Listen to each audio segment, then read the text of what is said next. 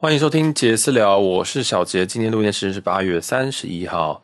已经八月底了。那最近我都不断在看我的九月跟十月十月的连假有没有机会可以出国。那最近有个最大的新闻就是在讲日本拟开放自由行。那今天的这个新闻哈，就是八月三十一号早上宣布的，从九月七号开始，每天的入境人数，这边是讲日本啊，入境人数上限提高至五万人。那这个是从两万往上提升，然后并进一步放宽入境限制，放宽不带导游的团队入境旅游。好，那我知道大家都已经想疯，想去日本疯掉，所以很多人都在那边想说：哇，这样子是不是可以快到日本了？来来来来来，先让我好好的跟大家说明一下。第一个，现在大家跑去日本，可以去日本的人，这些人都有所谓的商业签证。所以他们是以商业的名义，然后可能有当地有公司去做担保，然后让你在呃在日本可以去做旅游，甚至这是其中一种方法。那还有一些更麻烦的方式，对，那我就不多说了。基本上就是平民百姓啊，如果你日本没有公司，你应该进不去，要不然你就要花很多的钱才进得去。所以目前你可能身边有朋友，或是你看 YouTube 去，都是大部分都走这一条。那接下来说这个开放更多好，现在台湾有个最大问题就是回国要隔离三天，三加四。目前八月三十一号录音的当时，我们不管那个三加四现在怎么改了，它还是一个三加四，就是基本上三天你都关在家里，后面四天你可以快筛阴，呃，快筛阴你可以出门。对，到什么改成一人一次啊？老实说，那个没有差，还是三加四。反正台湾政府现在就还是在挤牙膏啦。哦，我不知道为什么为什么要这样挤啦。三加四啊，现在改完还是三加四，说放宽还是根本就没有放宽。对，这就很像是跟你讲说，哦，你现在你现在出门哈，可以拿下口罩一秒钟，可是你还要戴上，因为这样的感觉就是神经病，就是你这个开放根本就是没有没有开放的感觉。所以台湾这边我就不就不嘴了，反正前面也嘴很多次。那日本这边的开放目前卡在哪边？目前从台湾去日本的话，你要去申请签证。那这个签证，如果你现在当下你其实有能力去申请，你走商业哦，你现在也要申请到十月底或十一月初了。什么意思呢？是因为你现因为现在我们去申请这个东西，它会需要跑一些手续，然后它也因有量能限制，所以说它现在根本没有开到那么多。那举例子，像隔壁的韩国和隔壁的韩国，目前来讲它有开放了，有点像是呃网络的 Visa，有点像 e-Visa。然后他跟美国，他模仿美国的那个签证。我们现在其实对美国是免签的，我们已经不用去 IT，然后去面试什么，你只要上网签一签，然后呢，你就会拿到一个呃 ESTA。对，那现在美国呢，呃，更正，韩国呢，已经我们这边都讲南韩哦，韩国已经有这个东西，而且 approve 的速度很快。虽然他在网络上写说他要他要二十天才会 approve，但是我昨天测大概一天就 approve，而且那个签证金额也是很便宜。所以什么意思嘞？就是说，如果我今天想要去韩国，那我只要上网登记，然后把我的，例如说护照啊等等东西就写上去，然后你就等他去 approve 你的东西，然后大概一天，其实 ESTA 也是差不多一天就差不多了，然后他就会跟你说，哦，你已经被 approve，那基本上就可以拿这个列印下的东西，甚至也不用列印，你就可以入境韩国了。所以就是这么轻松，就是这么简单，而且且而且你可以在所有事情都可以在家里办。我很喜欢这种这种签证，因为我很讨厌要去什么呃领事领事馆啊，还是什么地方的什么经贸办事处，我觉得那他妈真的浪费时间，对，而且又热，人又多，然后又贵，在网络上这样办一办超级快，像美国的好像是十四美金吧，还是多少？那韩国我昨天有办了，但是忘记多少钱了，反正很少，对吧？然后诶一万韩元，一万韩元，所以大概是要用三百三百台币吧，大概啦哈，大概随便随便算一下。对，所以很便宜啊，对不对？真的是很便宜。那日本这边呢？因为目前也没有这种呃网网，就是这种网络的就可以直接申办的签证。那因为我们以前去日本其实都不用签证嘛，就直接进去，然后就给你贴一个富士山贴纸，然后就进去了。但现在因为有控管，所以有签证上的把观光签都拉掉，所以大家没办法走观光签进去。所以我们走商务签的时候，就变成说要呃要要要申请这个东西，然后就一直拖拖拖拖拖拖拖，因为开放的关系，所以就现在是要拖到十一月。那昨天这个新闻到底什么意思嘞？这个新闻说什么开放自由行不用导游什么的，那是因为我们现在进去的时候，如果我们是以团进团出的方式的时候，他会有一个类似导游的人。那那个导游其实也不是带你去干嘛，他就只是跟着你，然后确认你没有出，确认你没有做一些奇怪的事情，确认你没有这个 break 他们的那个防疫的规定等等等。反正那个有点无聊，反正就是政府派了一个人，然后来跟跟着你玩，然后他也不是导游，他也不是什么，他完全不是，他完全不需要导游证照这样。反正日本目前还是一个非常非常不明朗的情况。那虽然说现在有开放人数上限，但是因为签证，所以那个人数上限根本就没有屁用。对，有人会跟你讲说，哦，为什么入境？呃，疫情前之前大概只有六万七万个每日的入境，但是现在开到五万，已经表示说，哦，那个自由行势在必行。狗屁！现在根本就是你现在观光签不开，即使现在观光签开，现在下一个月就会一堆人冲进日本。那你现在这个签证的模式来说，你不可能马上恢复免签吧？不可能就说啊，好啦，这样个商务签完就我们就直接就是我现在打开门，大家进来吧，这样然后就直接进入日本。不可能，他那个日本已经爆掉，那疫情已经炸掉，尤其现在日本又来了第七波的疫情，当然 BA 五的疫情，所以哦，其实日本也不会马上开，不会马上开的方式就只是控管，就一定是控管签证数量。那签证控管签证最好的数量就控管签证的方法就是说，那我每天都限制多少人进来，或者是我需要有个系统去管，对，就不像我们以前就飞过买机票飞过去结案，就是变成说哦好，那这样子，那你们必须要申请签证，我才能管数量嘛，我才能 approve 说你是几号几号之后可以来这样，对，反正现在日本情况就不明朗，虽然宣布了这些东西，但我觉得实质意义非常低，对，就是非常，就是你会觉得说哦好像有。有不错的进步，就是好像，但是我觉得比较像宣誓的效果。他说：“好，我们日本要开始要慢慢的越来越就是要开放了这样子，然后大家大家就是因为其实大大家就是诶可以准备回来日本这样感觉，但是时间上呢，我觉得跟台湾一样都很慢，都会可能到年底，这是我自己的想法，所以大家听听看。对，总之观光签还早，那日本目前也没有这个像韩国已经有做这个网络的签证的系统。”所以我觉得还早，或许他们已经做好了，对。但是目前它有个买 SOS 的 app，但那个 app 也是东西，你要那个有点像是我们的居家简易的那些。我们回国之后，我们不是会有电子电子脚镣吗？对，虽然讲这个很难听啊，不过我们电子脚镣是绑门号，那他们是绑一个叫买 SOS 的一个 app，然后你在下机之后，你就拿着买 SOS，你填好东西，它就会有个 QR code，然后你就这样一路通关这样子。所以其实日本在这方面还是比我们在。在在在，呃，比较先知吗？也没有先知。大家其实我们日台湾跟日本都是一个已经非常在这一方面已经就是走得非常慢，走非常保守的国家。对啊，反正哎，好，这个就不管了。就是基本上除了亚洲，除了日本以外，很多地方都已经开了。那有些都是有条件的开，但是你听一听就知道，其实这些国家根本就等于已经开了。大部分，例如说像是泰国。嗯，跟韩国，像是新加坡、马来西亚，然后诶、越南好像也有，哦，没有越南没有。那基本上这些都已经开放了所谓的观光签证。那观光签，然后它的条件是说，你只要打打满两剂或三剂的疫苗，每个国家不一样。而且我今天录音时间是八月三十一号，所以如果你要出国的时候，或你要买票的时候，或你要准备签证的时候，拜托你那个时候一定要再去查最新的资讯，好不好？然后这边会给你一些小资讯了，哈，因为我最近在规划这个九月中。的旅行，但是我遇到很多问题，所以今天才会这一集，对啊。那以前刚刚讲的那些国家基本上都可以入境，然后也都不用隔离，这就是我对于就是可以去的一个最基本的、最基本的一个条件，就是我进去我不要再隔离了。这样，那目前欧美完全都不用隔离，这应该大家很早就知道，他们已经就是口罩令基本上都已经几乎是等于没有了。这样，然后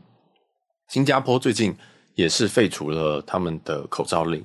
对，那详细我也忘记，反正就是，反正我其实出国还是会戴口罩，但是我就是有时候会觉得说啊，天哪，那台湾到底在干嘛？就是我们一直都盯着日本说，哇，日本什么时候开放？但是如果你我们把眼睛再张大一点，或者说我们把头撇一下，就会发现说，干，全世界只剩下几个国家不开放，就是中国、台湾跟日本，这样，那其他国家基本上，哎，你真的是要进去都是算算算，你只要先提早申请签证等等的。对，那那基本上都还进得去，这样。那好，再来我就会讲一下我周我九月中原本想说中秋节，我原本有计划要去大阪，因为那时候七月底，我想说也该开了吧，对不对？然后就买了机票，反正我九月九九月中九月底都各有一张日本的机票，那这个机票都可以再往后改，所以那时候我都直接买。对，那也都是买可以改的票啊，这我觉得很重要。你现在如果去买那些不能改的票。哇，你真的是真的会真的会很抖，真的会很抖，所以我建议大家现在都多花一点点钱买弹性比较大的票，或者是说你知道这个航空公司它可能呃都还蛮改退。改退都还蛮蛮蛮厚道的。有些公司虽然说你可能诶，因为航空公司你其实如果你想要改的话，那你进去然后讲个理由，可能有机会。但是这个不是一个正途啦，哦，所以你还是先尽量选一些可能你这个弹性比较大的票，那通常还贵一点，对啊。所以嗯，我觉得后疫情时代的这些旅行是可以开始规划。那至于台湾什么时候才会零假期，我哪知道？我哪知道？对不对？那我自己就是先开再说，反正不行我就把票取消。对，也只能这样嘛。就是我先买了一个梦想，那梦想没实现，那就是改票费，或者是就是哎，对，那我觉得改票费事小啦，对，事小。那九月中有没有一个大阪？那大阪现在看起来，呃，我是九，我是九月九号、九月十号、九月十一号的订房，那现在看起来是现在只剩八天了，那应该是不太可能的，所以应该下周我就要把它取消掉。那有些备案呐，有些备案，我原本想说，哈，我想要去海岛国家，因为海岛的地方这样，那我就开始想，海岛好像只剩下东南亚，因为我假没有那么多，然后我想说就先走东南亚，然后我想说那就看是不是巴厘岛，或者是呃越南的富国岛，或者是泰国的诶苏梅岛，对，我想要去一些就是海岛去放松这样。然后我就想说，哎，巴厘岛太多人去，然后苏梅岛太多人去，所以我想，那我先去富国岛看看，这样，然后就开始着手研究一些越南的东西。我就先订饭店，订都订完了，结果我发现那个签证有点问题。第一个是现在越南好像对于观光签都还没有发，所以你现在要要，你现在想要去越南也不是不行，但是你的事由可能就要写得很怪，比如说你的事由，你可能会写说探亲，或者是说结婚之类，就是你的。就是听说了，好不好？这个这个，你大家就是听听就好啊，不需要太认真。不是说一定要这样走，就是他现在没有一个很正统的观光签，你去都是有一些缘由的。就很像你现在去日本，你现在明明就是要去玩，但是你必须要走商务签，然后假装你要办什么大事然后去。然后当然他们也是觉得，他们也当然是 OK 嘛，反正你就能掰得出来。然后我问你，你答得出来，那就好了，就这样随便，没有人会去无聊去说哦，你是不是正主这件事情？现在越南有点像这样。那富国岛这个岛哈，本身是他们的那个算是经济特区。那这个岛上是本身是不需要有不需要有这个签证，它是免签的岛。但是台湾没有直飞富国岛，对，它变基本上都是必须要在胡志明或者是河内去转。那好，这里就有一个问题了。那今天转机的时候，假如说我今天在胡志明转转机的时候，可不可以进进进越南？不行，因为越南本岛是不是免签？只有富国岛这个外岛。他们才有这个免签的一个机制。那好啦，那有一个小问题，就是说，那如果我今天去转机的话，我会不会被拦下来？因为假如说我今天搭华航，然后跑到这个胡志明，然后胡志明再搭越南航空再接到富国岛，就是这个国内航班，这样子的话，我可不可以进去？答案是不行。对，你要四段这样子进去免签。所谓四段，就是台湾呃台北。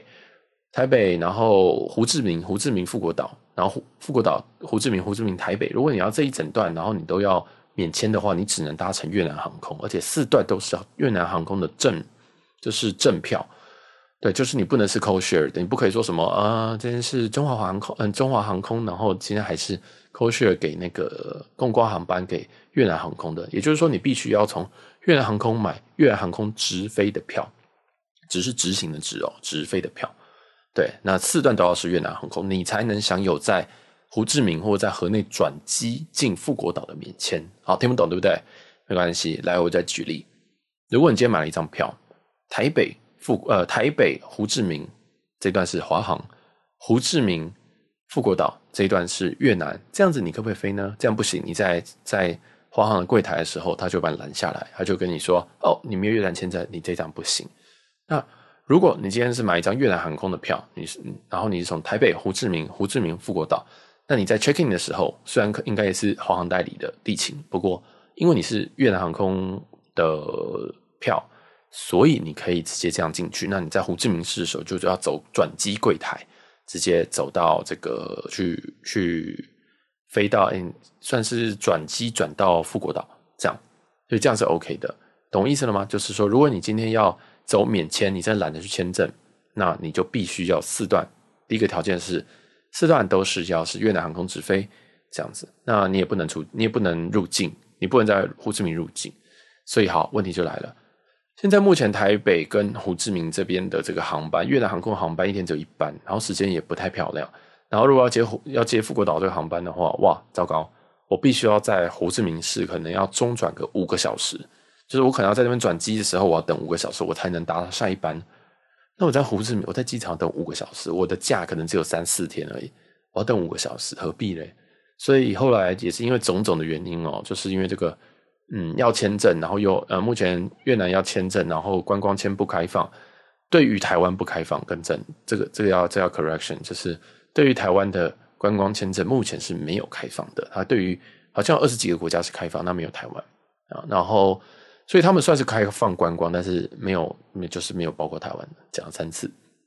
对，然后再来是免签的部分，就是第一个，你一定要你一定要富国岛才行才行免签证入岛。但是你必须要是越南航空直飞的，整段都是要越南航空直飞，这样，嗯，然后因为班机不多，所以转机时间也是非常非常的冗长，就是你可能要在机场睡五个小时、八个小时、十二个小时。那我不太想要在胡志明，如果你今天在羽田，OK，今天在呃张仪，OK，今天在胡志明，谢谢，对，所以我就决定不去越南了。那富国岛其实啊，我真的很想去，真的很漂亮。对，讲那么久一直没有讲富国岛是什么岛，反正它就是一个，呃，也是一个欧美人很喜欢度假的一个岛。然后亚洲也算是一个新兴开发的岛吧，但其实已经好几年了。对，所以它也会越来越商业化。它可能也会，但是我觉得蛮漂亮的，然后有蛮多不错的饭店，那都蛮新的，所以价格也都还算蛮温馨的。对，比如台湾去。东南亚就会觉得说，哇，他们东西都好便宜，对，就很像欧美来台湾一样这种感觉，所以我是蛮想要去东南亚去叫他度个假，所以我就把念头动到了巴厘岛跟苏梅。那苏梅的话很简单，就是泰签。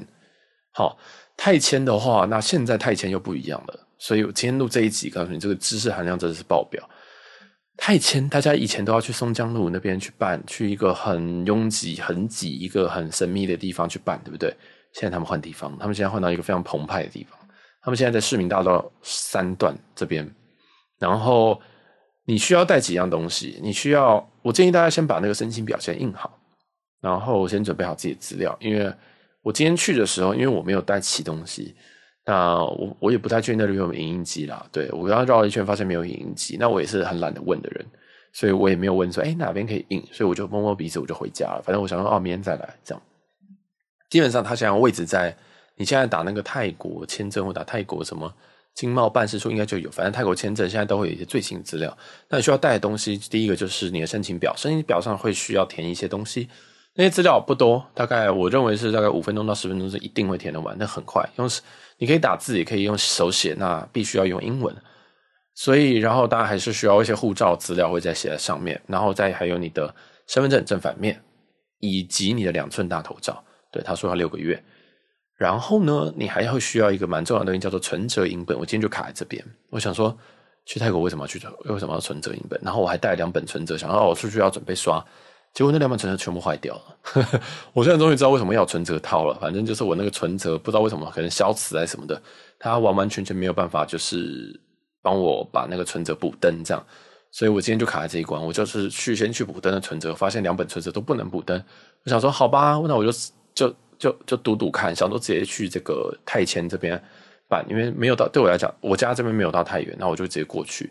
然后发现哇，这个真的一定要，他就是很摆明的写，他要三样东西。第一个是护照的正本，第二个是申请书，申请书我刚刚讲那个要写英文的东西，第三个就是存折影本。对，那存折影本基本上他只要确认你有一点积蓄啊，忘记多少钱了，对，反正不多。好，基本上你只要把你的工作存折或者什么任何有一点钱的存折。给它稍微影印一下啊，A 四啊，都用 A 四去影印。那我明天傍晚会再会给大家再 feedback。基本上主要是需要这三样东西。那我我在网上有看到更多的版本啊，例如说有人说要带两张两寸的大头照，六个月内，然后护照正反面，然后哦，机票倒是不用，哎，机票倒是不用。呃，这我蛮蛮好的，我我实在很不喜欢，就是还要带机票。然后还有什么？那就这样了。反正申请书我建议大家自己印，或者是在在在家里附近赶快把它。硬硬处理处理掉，这样。